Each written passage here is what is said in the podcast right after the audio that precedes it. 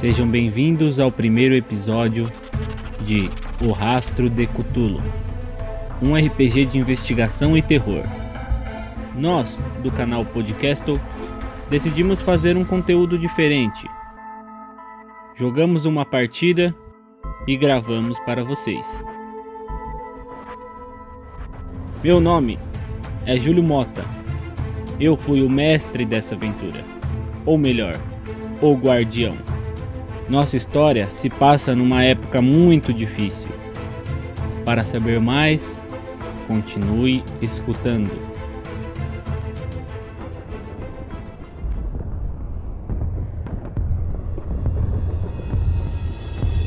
Com o fim da Primeira Guerra Mundial, os países europeus se encontravam devastados com sua economia enfraquecida. O mundo todo sentiu o peso daquela época, exceto os Estados Unidos que lucraram de forma estupenda, produzindo e exportando seus alimentos e produtos industrializados à Europa. De 1908 a 1928, os Estados Unidos enriqueceu, havia emprego e a agricultura produzia muito bem. Tudo estava indo da melhor forma possível, até a chegada do ano de 1929. A economia europeia se restabeleceu e passou a importar cada vez menos dos americanos a indústria norte-americana não tinha mais para quem vender. Havia mais mercadoria do que consumidores. A produção diminuiu e logo o desemprego aumentou. Esse momento seria conhecido como a Grande Depressão. A quebra da bolsa de valores que abalou o mundo. A grande maioria da população estava mentalmente abalada. A sanidade geral estava comprometida. Alguns grupos se aproveitaram da mente perturbada das pessoas para implementar lendas urbanas e cultos paranormais, enfraquecendo a membrana do sobrenatural. Inevitavelmente, ou talvez por força de outro mundo, cultos e ordens secretas cresciam e se enraizavam desde os grandes centros até pequenos bairros. Surgiu a necessidade de investigar, aprender mais como essas forças de outro mundo chegaram até o nosso e como isso tem influenciado nos rumos da nossa história.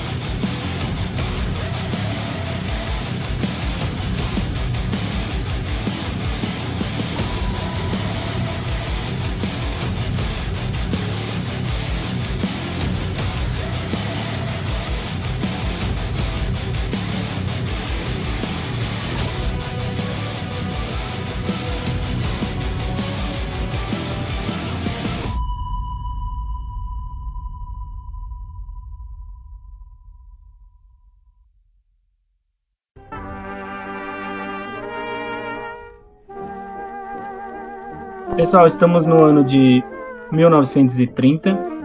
Hoje é dia 19 do 5, duas e meia da tarde. Eu gostaria que vocês dissessem o que cada um de vocês está fazendo hoje. Todos vocês moram na cidade de Newton, Massachusetts, nos Estados Unidos. E lembrando que numa quarta-feira, duas e meia da tarde, o que vocês imaginam que os seus personagens estão fazendo? Eu sou o Guilherme, eu tô jogando com o detetive Dupont. E eu acredito que hoje, nessa quarta-feira, o detetive Dupont estaria sentado no escritório de polícia, só esperando o próximo caso. Bem, eu sou o Luan, tô jogando com o detetive Dupont e também estou na mesma Officer Policy ou Policy Officer do, onde o meu companheiro de trabalho detetive Dupont também está. Só que estou tomando notas dos últimos casos só para passar limpo nas nossas fichas que a gente tem controle. Bom, eu sou o Ricardo, eu tô jogando com jornalista e nesta quarta-feira eu acredito que ele esteja no Clarim datilografando próximas notícias que vão sair no, na quinta-feira. Então, eu sou o João, eu tô jogando com o Joseph. Ele é um criminoso e essa hora da tarde ele tá deitado no do lado de um túmulo no cemitério conversando com uma rosa na mão. Então, é, basicamente agora, na mesa dos, dos dois detetives, chega o chefe de polícia e ele brevemente aparece na sua sala e fala: Vocês dois, na minha sala agora. Eita, Dupont, aparentemente temos um novo caso. Dupont, espero que tenhamos um novo caso. Vamos lá. Eu já levanto, ajeito meu, meu chapéu, né? Que não é bem uma cartola, é uma cartola baixa, né? Ajeito a gravata. Eu já pego o casaco, jogo por cima e sigo o Dupont pra entrar na sala do chefe. Aí eu, eu paro, eu falo, caralho, o casaco. Aí eu volto e pego o casaco. Eu falo, putz, o chapéu. Aí eu pego o chapéu e volto. Agora sim. no mesmo instante onde vocês dois entraram, lá na mesa do Clarim, no jornal local, toca o telefone.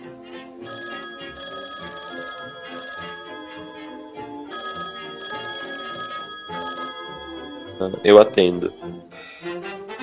Nesse mesmo instante onde vocês dois foram chamados e o telefone tocou, a viatura da polícia para próximo ao cemitério e o Joseph, ele já percebe que é o seu amigo policial Peçanha.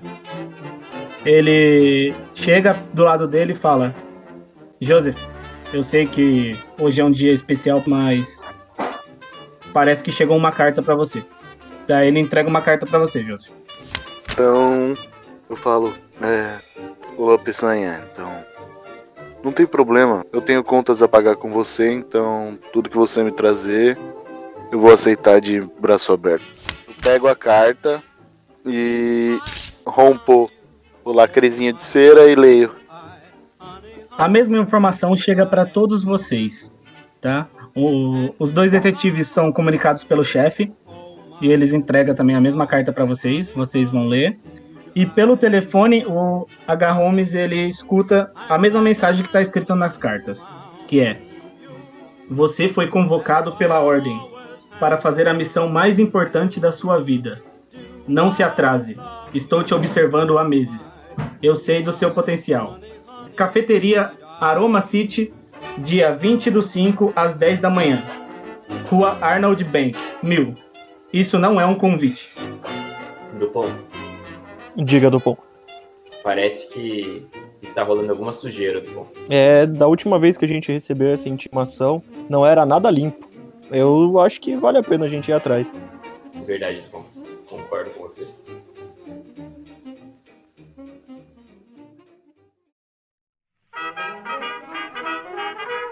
Bom, passou o dia, não estamos mais no dia 19, agora é dia 20 às 10 da manhã.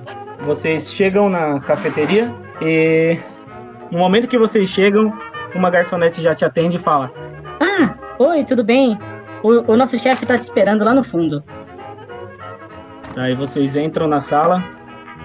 Daí ele fala: Oi, queridos, tudo bem? É, eu tava precisando de vocês. Eu sou o Jeremia. É, eu venho observando vocês há um tempo e eu sei que cada um de vocês pode ser útil numa missão. E vocês da polícia já foram comunicados pelo chefe que vocês podem faltar uns dias, estão meio que de atestado, sabe? É uma situação governamental. Eu não sei se vocês acreditam em, em coisas do além, mas é uma oportunidade que a gente precisa de pessoas como vocês e a gente não pode escolher outras no momento, sabe? Daí ele mostra para cada um de vocês fotos de vocês trabalhando em diversos dias, como se realmente várias pessoas estão observando vocês. Ok. Sobre, sobre o que se trata o caso, senhor? Vocês acreditam em maldição? Eu olho espantado pra ele e falo: Maldições? Isso não existe. Então, eu imaginei que vocês diriam isso, mas por isso que eu nem falei a palavra espírito, sabe? Mas é algumas coisas estão acontecendo aqui perto da nossa cidade e a gente tá com muito medo do mal vir pra cá. Existem certas pessoas que faziam cultos há uns alguns anos atrás para trazer umas entidades para cá e a gente tá com medo de tá chegando a, a hora certa dessa entidade acordar e acabar invadindo outras cidades. Na verdade, vocês estão aqui para salvar vidas. Joseph, eu sei que no caso de você, você não liga muito para salvar as pessoas, mas digamos que até as poucas pessoas que você gosta correm perigo, então acredito que suas habilidades serão importantes para nós. Talvez nem esteja aqui por salvar pessoas, mas aqui é meu lugar de trabalho, né? Então, se eu fico desempregado, a crise chega. Vocês vão pegar um trem daqui a pouco para chegar lá em Boston e vocês vão conversar com o Sr. Calton. É, ele tem informações melhores para passar para vocês, mas aconteceu numa casa que ele comprou recentemente.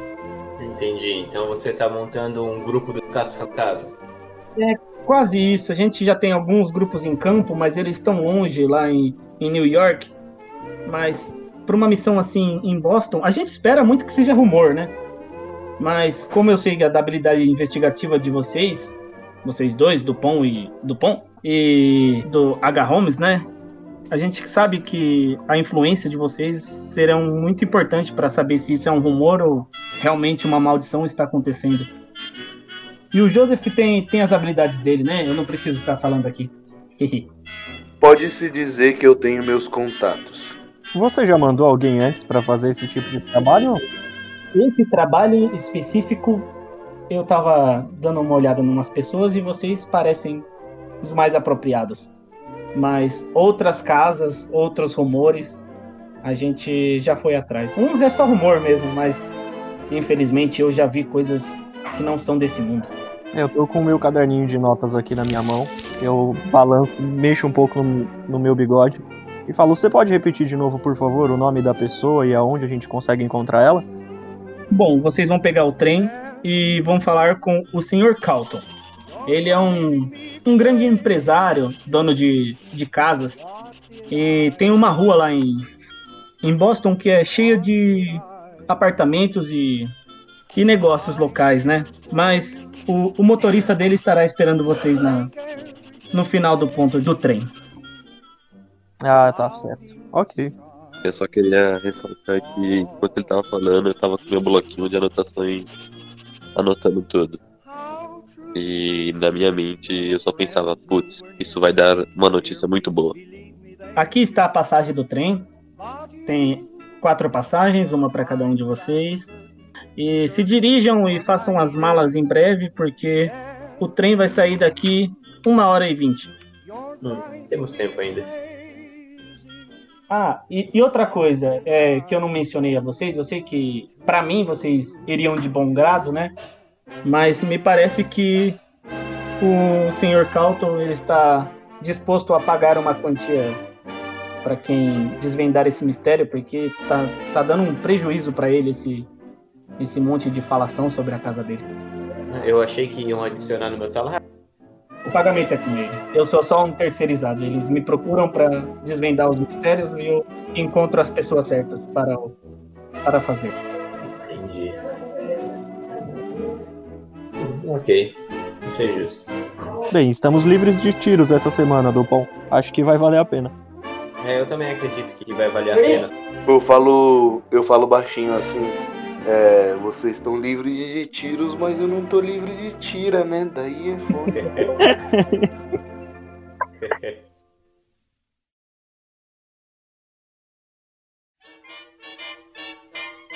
Eu olho pro Joseph e falo, mano, esse rosto é muito familiar. Eu lembro de já ter visto em algum lugar.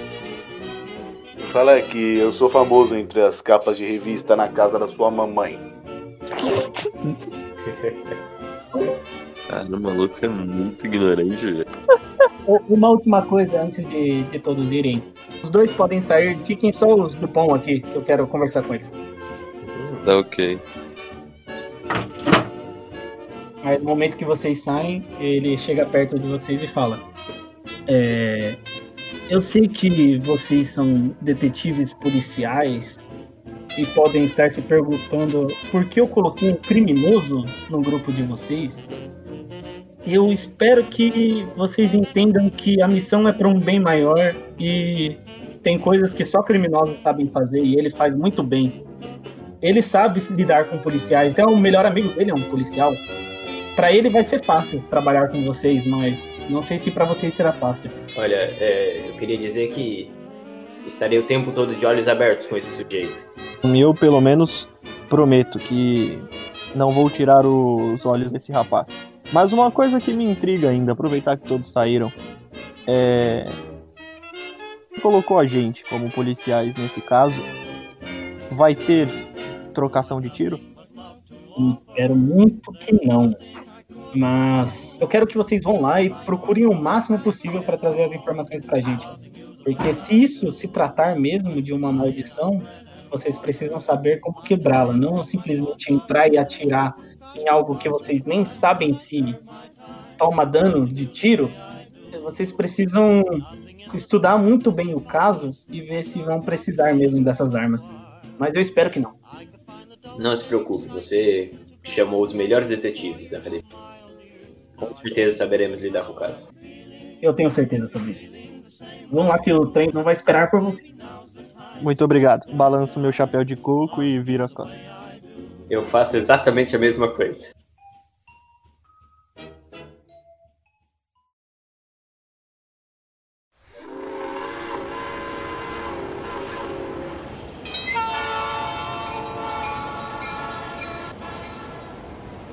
Vocês pegam o trem de Newton para Boston. É, a viagem demora um pouco. Vocês querem conversar entre si ou posso já pular para quando vocês descerem? E a gente está tudo sentado perto um do outro no trem? Sim, é uma cabine de trem com dois lugares de frente para dois lugares. Vocês estão na, na mesma. Eu cochicho assim no ouvido do Pom. Do Pom. Fique de olho nesse tal de Joseph. Eu volto aqui para ele colocando a mão entre a minha boca assim, perto para ele e falo: é, acho que quando ele disse que não teríamos trocação de tiro, não seria esse tipo de tiro, sabe? Não, se é que você me entende. Dupont, por um acaso você lembrou de checar a ficha dele antes de sair? A gente poderia fazer isso, hein?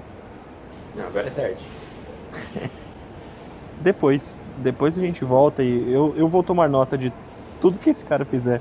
Eu tô meio com o pé atrás. Não sei não se isso é uma emboscada, viu? Hum. De qualquer forma, vamos nos manter atentos. Essa situação toda é um pouco estranha. É, eu ainda tô um pouco com o pé atrás, mas uma semana de folga não vai cair mal. Joseph, é, joga um D6 pra mim. Jogo, peraí. Deu 3. Você só, só repara que os dois policiais estão conversando e olhando para você. Você sabe que eles estão falando sobre você, mas você não ouviu nada do, do que eles estavam conversando. Ah, sei lá, eu acho que é. Como falo, muito óbvio que eles estão falando de mim, então eu nem me preocupo muito. Bom, eu acho que eu não sou muito sociável, Joseph, mas eu cumprimento os dois detetives e falo. É, boa tarde, caros detetives. Eu escrevo muito sobre vocês no meu Clarim. Vocês fazem um excelente trabalho pela nossa cidade. Ah, muito obrigado. É sempre, é sempre bom esse reconhecimento do povo. Eu digo mesmo. Porém, quero deixar claro que não ocultarei nada que eu ver ou deixar de ver. Anotarei tudo e repassarei pelo Clarim. Então tenho certeza que vai dar uma matéria excepcional e com muito louvor à nossa academia de polícia. Olha, eu digo mais. Eu digo que vai ser uma matéria incrivelmente incrível. Vocês sentem que o trem está parando e já chegou a hora de desembarcar.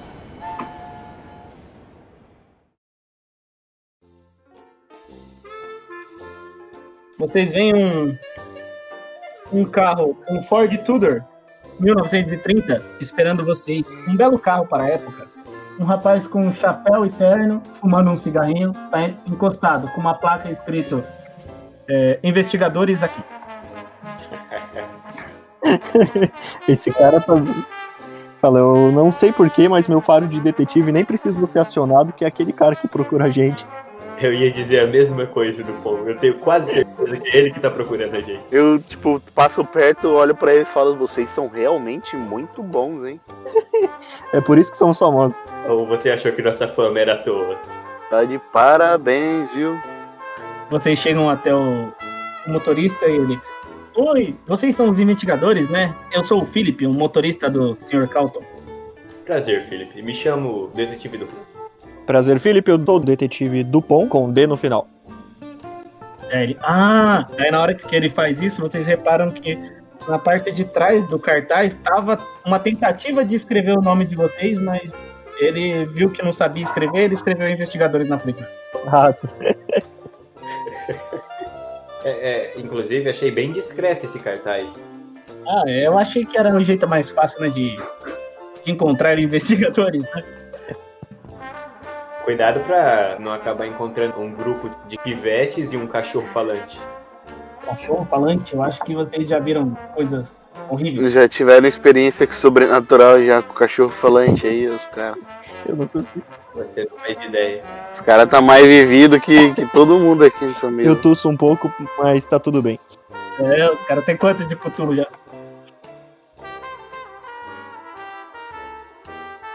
É, entrem, entrem no carro, é, vocês vão adorar a nossa cidade. É uma, uma vila simples, mas a gente tá se recuperando depois da guerra. Mudou muito essa cidade, né? Mas vocês vão, vocês vão gostar, vocês vão gostar. Eu tenho certeza que sim.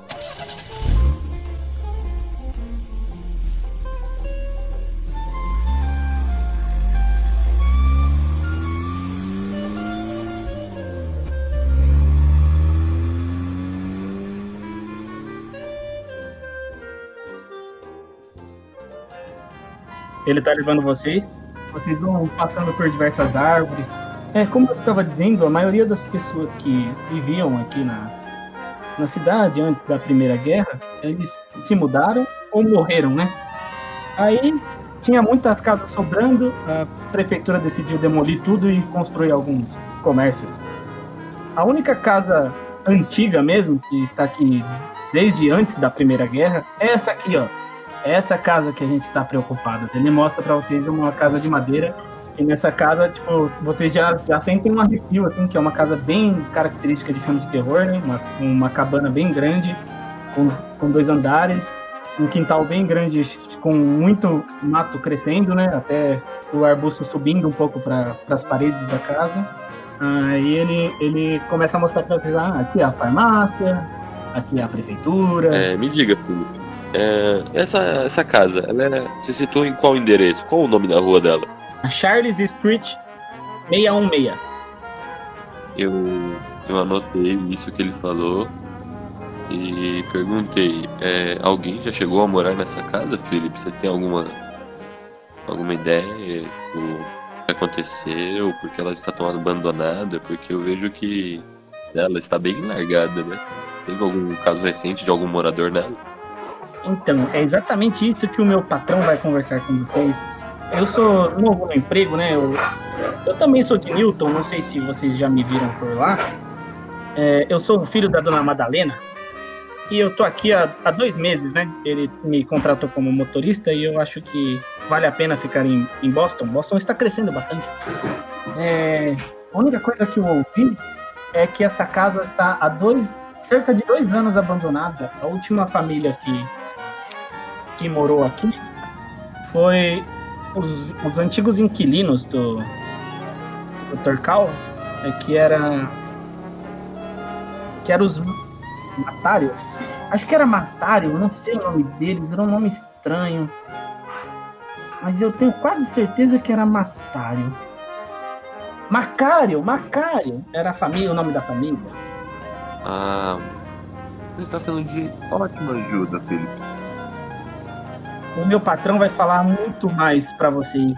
Eu só ouvi boatos sobre os Macários. Eu descobri que o cara ficou doido.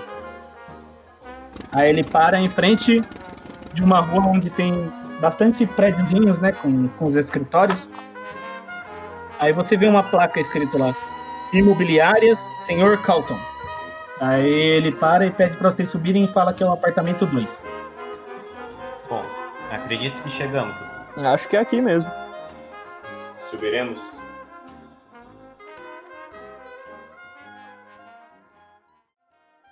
Vocês chegam e vocês veem algumas pessoas trabalhando, né, escrevendo. O telefone não para de tocar.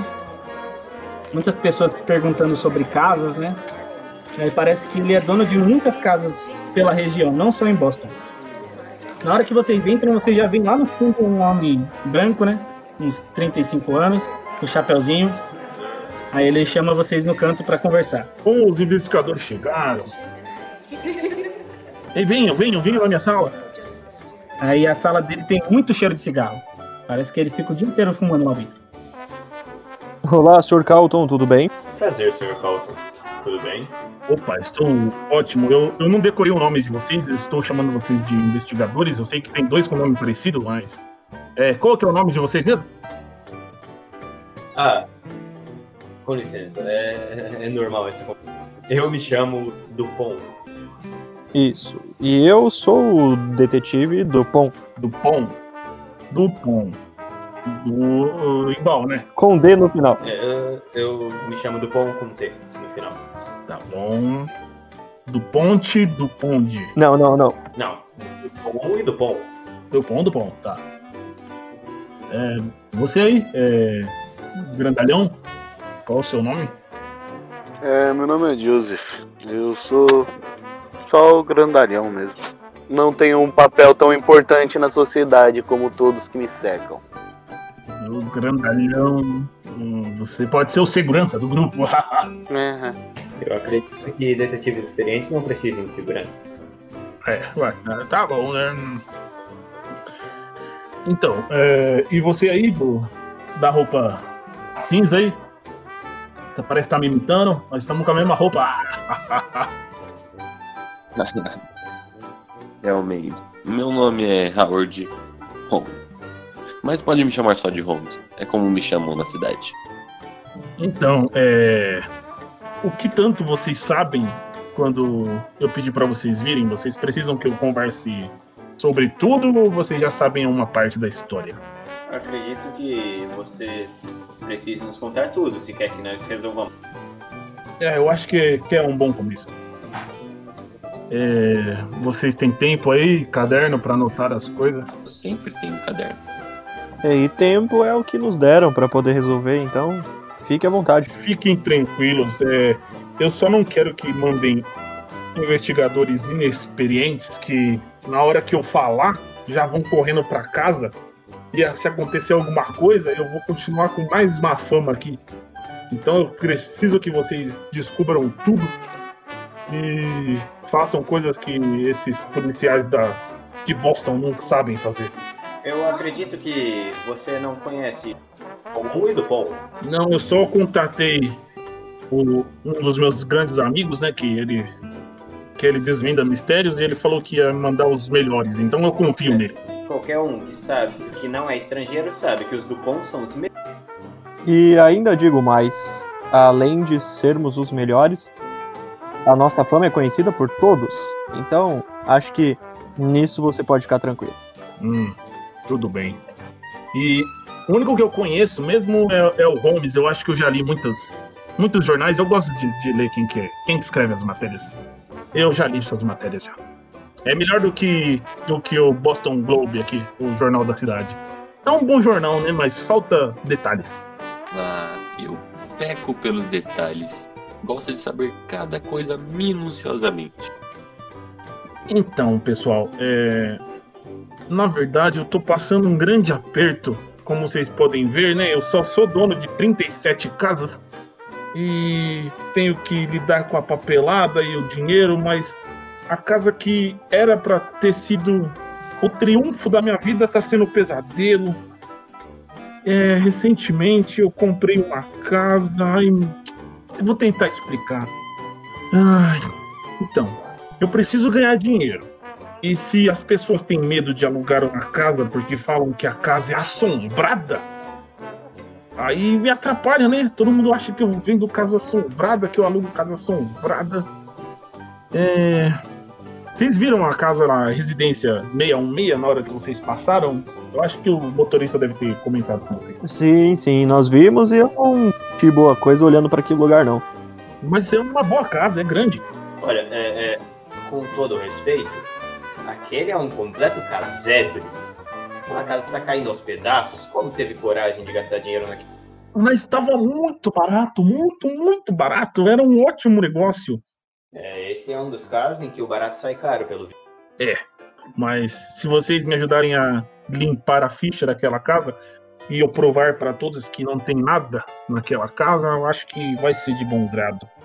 Eu cheguei na cidade, falaram uns boatos dessa casa aí para mim, mas eu nunca fui pesquisar a fundo. Eu nem quero pesquisar a fundo sobre isso, porque eu quero que seja a solução. Não quero ficar lendo problema, não.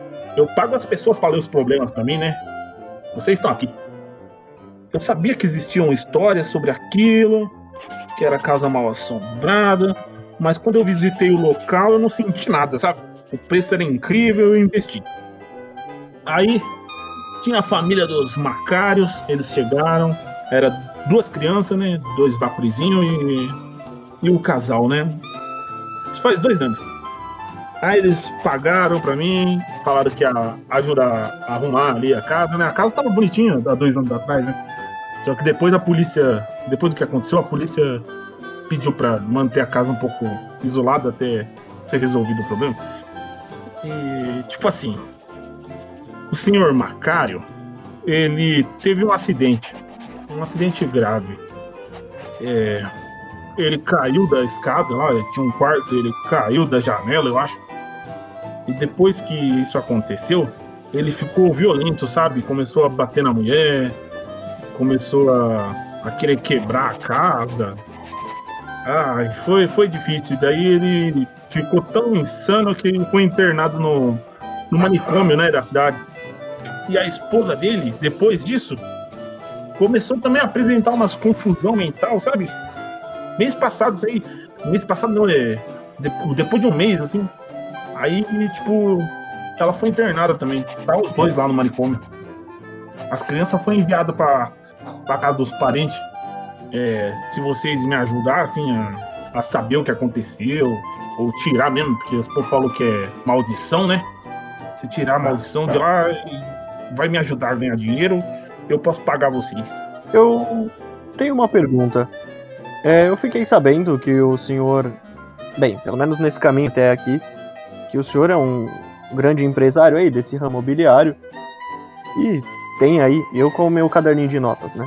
E muito me surpreende você, em vez de se preocupar com outros imóveis, estar tão preocupado com esse pequeno casebre, como o meu companheiro de trabalho disse. Por que é tão importante para você essa casa? Não é mais fácil investir em outros lugares?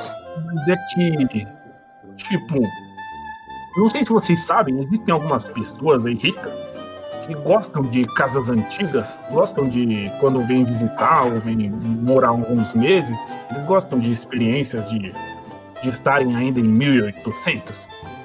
Então, essa é a única casa na região inteira que não foi demolida antes da guerra. Então, é uma casa que, se bem conservada e tirar todos esses monte de falação dela, vai render muito dinheiro, mas muito dinheiro no futuro. Entendi. Tomei nota aqui e escrevi uma coisa, uma nota particular. É. Mr. Call, dois pontos. Um velho louco por dinheiro. Bom, eu acredito que eu também tenho uma pergunta. É, é sobre os Macari. Você disse que o casal foi internado, não foi? É, o senhor sabe me dizer se eles ainda estão lá no manicômio? Estão, eles são. Eu ouvi dizer a última vez que a, que a mulher tá bem, assim, sabe? Ela até pode receber a, a visita da, da irmã, né, que tá cuidando dos filhos. Aí, mas o senhor Macário, hum, ele é um dos piores pacientes que tem lá.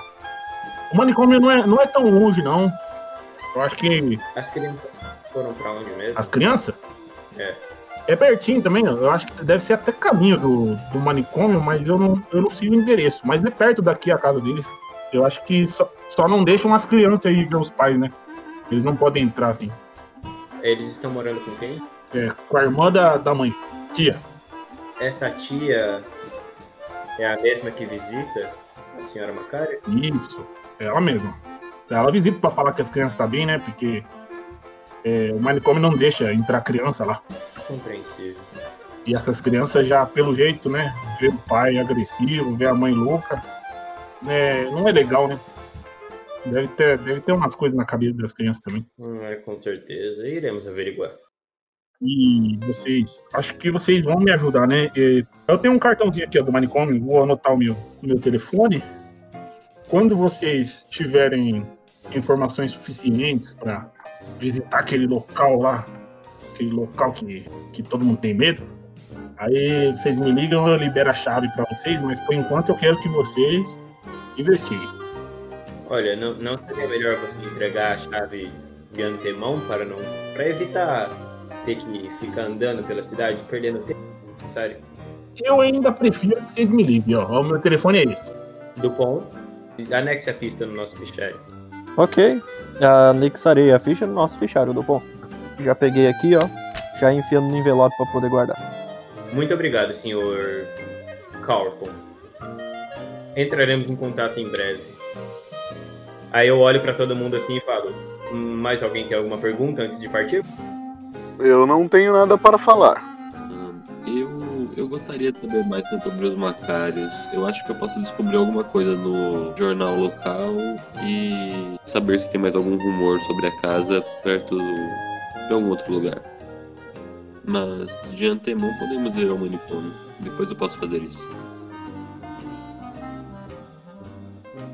Certo, certo.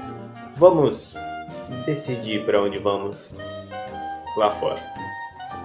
Aí, an- antes de sair, o, o Carlton fala assim: Ah, é, tinha até me esquecido. Tem um, tem um presentinho para vocês aqui. Aí ele tira da. Ele abre uma gaveta e puxa uma chave. Mas não é a chave da casa, é a chave do carro. É, podem usar o, o meu carro aqui. O, o meu motorista ele vai ter uns dias de, de folga, né? Ele merece. E Lá, o carro vai ficar parado aí mesmo. Vocês podem usar o meu carro. Mas cuidado, hein? Não vai arranhar o carro, não. Senão eu vou descontar do pagamento. Não se preocupe, nós da academia somos ótimos na direção. E eu até digo mais, eu pego a chave, balanço ela assim, ó. tudo bem. Antes de entrar na academia, fiz um teste e, na verdade, eu acabei dando aula pro professor. Então, fique tranquilo, nós somos conhecidos por serem ótimos pilotos. Com um postante desse eu só paro num muro. Caralho, essa foi tipo.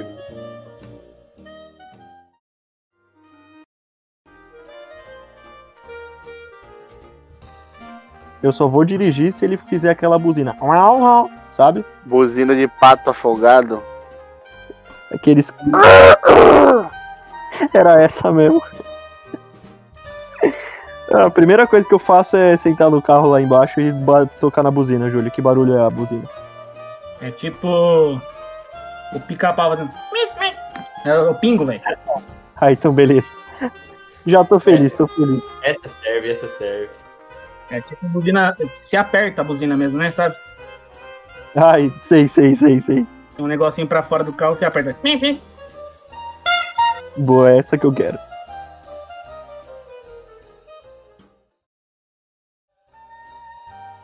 Bom, vocês ficam por cerca de uns 40 minutos dirigindo, segundo aonde ele avisou que era o, o manicômio. Vocês passam por pouquíssimas casas. Realmente aqui tem mais comércio do que casas. E muitas árvores, né? Aqui parece que a cidade gosta de, de manter as, as árvores. Apesar de ter demolido as casas, eles não fizeram isso com a floresta. Alguns minutos depois de avistar de longe um casebre no meio do nada, é muito grande, vocês chegam no, no sanatório.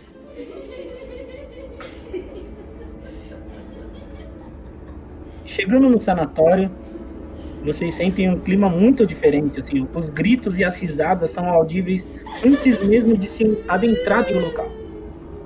Eu tiro uma foto do manicômio pelo lado de fora.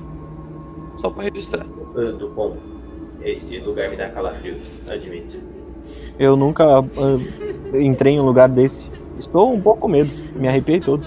Vocês vão entrar? Estão na porta, assim. Vocês escutam muitas risadas, muitos gritos.